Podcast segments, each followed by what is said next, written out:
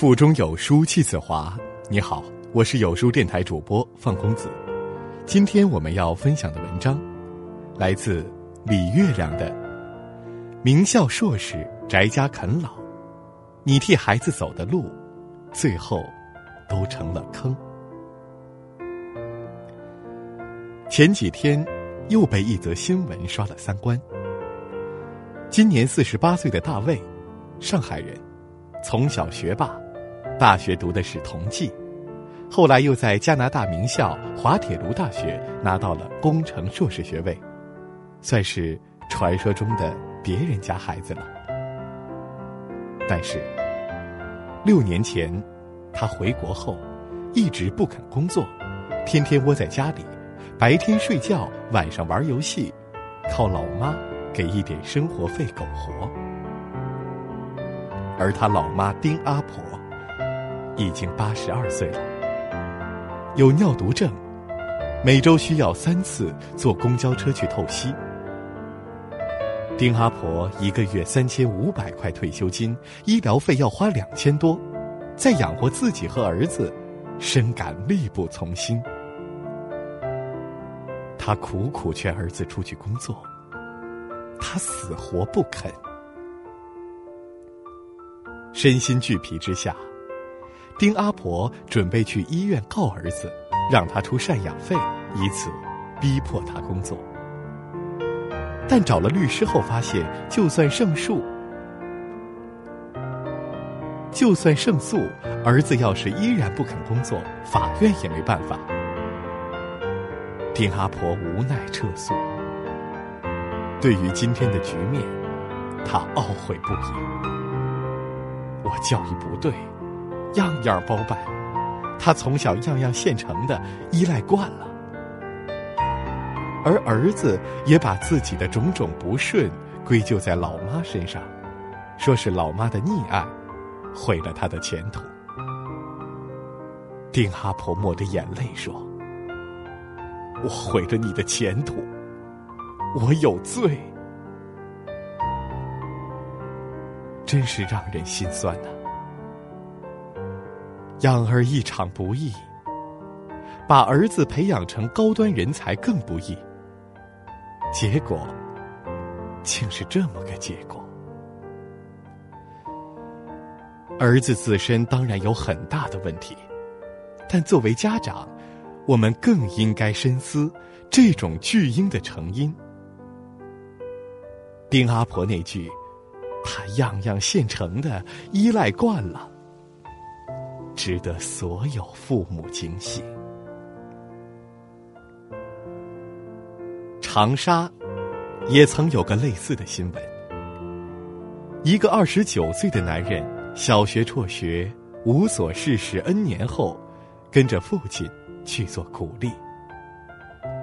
因为活儿太重，他没做几天就放弃了，转而去学理发。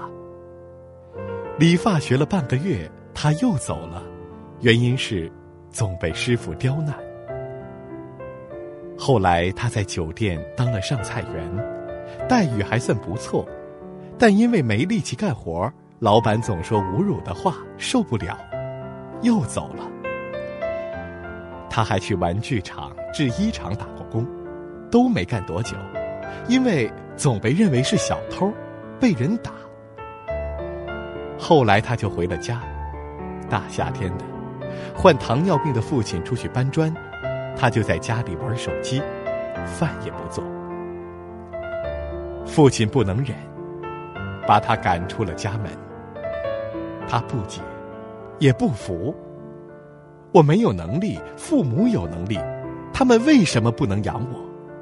于是气恼的去找律师，想状告父母不养之罪。邻居们看着都生气。但还是说，也怪他娘，从小不让他做事，弄得现在不肯做事了。和那个海归硕士一样，也是被从小样样现成的害了的。每个父母在样样替孩子包办的时候，都不会意识到自己在养一个巨婴。但事实上，成年而不自立，已经是个普遍的社会现象。中国老龄科研中心统计，在城市里，我国有百分之六十五以上的家庭存在老养小的现象，有百分之三十左右的成年人依靠父母为其支出部分甚至全部的生活费。未来巨婴啃老将极大困扰中国父母，只是大部分家长还没意识到，教孩子独立有多重要。还在以爱之名为孩子包办一切，还傻傻的说：“别的不用管，你只要学习好就行了。”还以为孩子长大自然就独立了。我表姐就是这种，她是全职妈妈，又很疼孩子，所以什么都帮孩子做了。女儿五岁，吃饭还靠她一勺勺喂。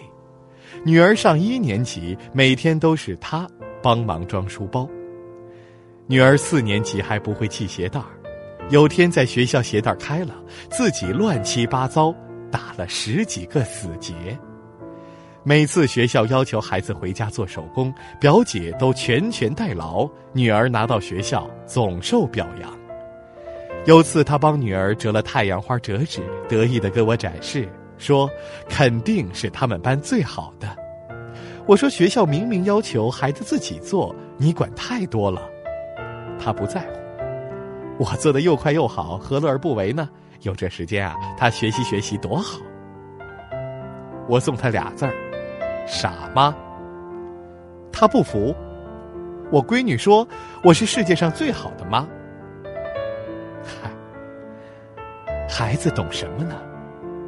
他知道去日苦多，不练出一身硬本事，不足以扛起这一生吗？他只知道你此刻让我舒服快乐，你就是好人。孩子不懂，大人再不懂，他如何学会自己撑起一片天呢？杨绛的父亲说：“教育孩子独立，胜过当第一。”的确。不独立的孩子再优秀，也很难活得幸福自在。偏偏，中国家长最喜欢包办一切，因为爱，也因为省事。教孩子系鞋带很麻烦，可能一天一夜都教不会，但你帮他，三秒钟就搞定。让孩子整理书包很艰难，要喊八遍奏三回他才去，但你帮他整理。一分钟就搞定，于是，我们就二话不说代劳了，并暗暗宽慰自己：没关系，这些小事儿啊，他长大自然就会了。这是个特别错误的认知。八岁时你没教他系鞋带儿，二十岁时他的确学会了，但二十岁明明已经该打工赚钱养自己了，他却只学会了系鞋带。人的能力是循序渐进的。一个从来没有独立能力的孩子，绝不可能在大学毕业的第一天，就忽然可以整理房间、洗衣做饭、照顾好自己了，更不可能立刻就能兢兢业业工作、方方面面周全，和领导同事相处良好。就像一个从没读过书的孩子。不可能在十八岁那年走进高考考场就轻轻松松考上了理想大学，没有一个孩子会一夜长大。八岁时，你不让他自己整理书包；十八岁时，你不让他独自处理麻烦；二十八岁，你还给他钱买名牌鞋，就难保他不会四十八岁依然在啃老。其实。那种从不教孩子独立的父母，才是最无知、最残忍的。就像一只老鹰，从不教小鹰飞翔，却在成年后不由分说的把它推下悬崖。养孩子这件事，过程错了，结果一定错。其实每个孩子都有自己必须要面对的麻烦和压力。如果你非要代劳，那么所有你替他走的路。日后都可能变成他爬不出的坑。知乎上有个问题：为什么很多人啃老却没有羞耻感呢？有个年轻人答：父母如果不能让孩子幸福，生他干嘛呢？有钱养得起就可以。你孩子成年后出去工作累死累活，你很开心？多可怕！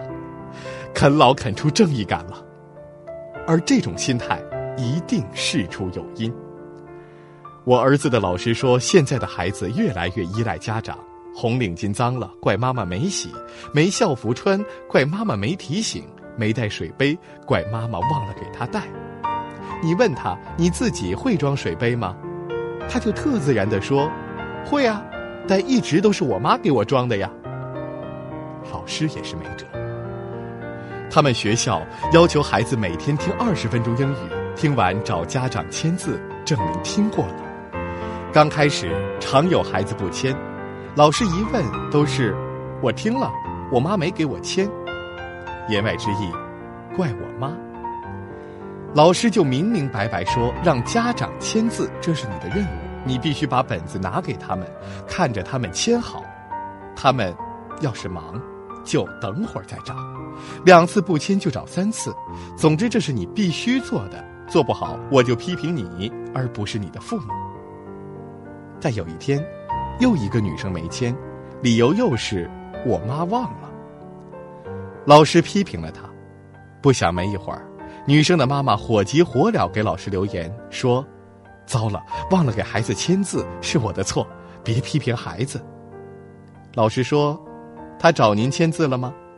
妈妈说：“没找啊，一直都是他主动给孩子签的。”老师有点气，说：“你想过吗？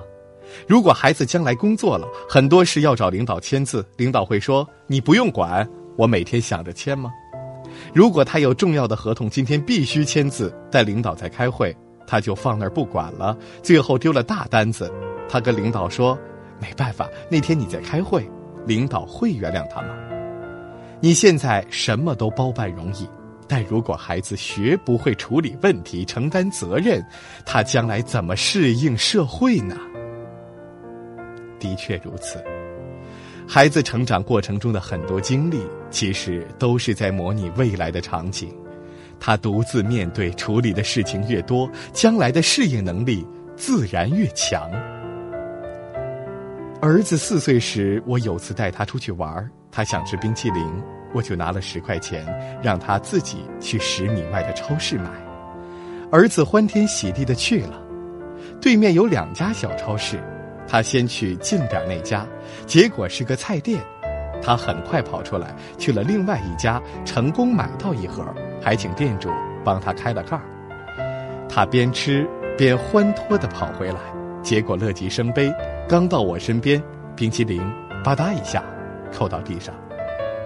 他发现根本捡不起来，开始咧嘴大哭。我只好又拿出十块钱，让他再去买一盒。他抹着眼泪去了，这次买了另外一款，也没开盒，到我身边才小心翼翼打开，说：“刚才我太不小心了，这次要小心点儿。”一件特别小的小事儿，但其实是一次微型的独立能力训练。想吃冰淇淋，自己去买，这是自己解决问题；去哪家店选哪款冰淇淋。这是自己做出选择，冰淇淋掉了，承认是自己的错，这是自己承担责任。再伤心也重振旗鼓，再去买一盒，这是自己面对挫折。上次不小心，这次要小心点儿，这是自己总结经验。如果这样的训练一次又一次反复进行，孩子自然就具备了独立处理事情的能力。对父母来说，这难吗？一点儿也不。我全程只做了两件事：给他十块钱，再给他十块钱。当然，就算麻烦，聪明的父母也该尽量让孩子自己去做事。教他自己系鞋带很麻烦，但一旦教会，他就再也不用亲力亲为帮他系了。让他自己管理零花钱。刚开始他可能花得一塌糊涂，但慢慢的他就对钱有概念了。当他的本事越来越多，对你的依赖越来越少，你就会越来越轻松，他也会越来越强大。这，才是真正的双赢。最傻的妈妈，就是放弃自己，一心扑在孩子身上，什么都替他做了，结果说难听点儿，一辈子辛辛苦苦养出个废物，他痛苦，你更是。所以，你若真爱孩子，就该让他自己吃饭，自己买画笔，自己处理和朋友的矛盾，自己给同学家长打电话问作业。让孩子自己的事情自己做，这简单的八个字，是父母对孩子最大的负责。他会在做事的过程中感知世界，了解自己，掌握生存技能。也慢慢的学会承受压力，权衡利弊，与人合作，收拾残局，逆境中迅速调整，迷茫时保持耐心。有了这样的独立能力，他才不会在自己面对社会时惶恐不安、不知所措，才不会遇到一次小失败就一蹶不振，又逃回父母身边求保护、求圈养。巨婴。不是一天养成的，飞天的凤凰更不是。我们不求孩子多么快意人生，起码不能让他四十岁了还躲在我们的羽翼下瑟瑟发抖。否则，到八十岁，忽然意识到我错了，不该从小样样给他包办，可是已经不能从头来过。那有多难过呢？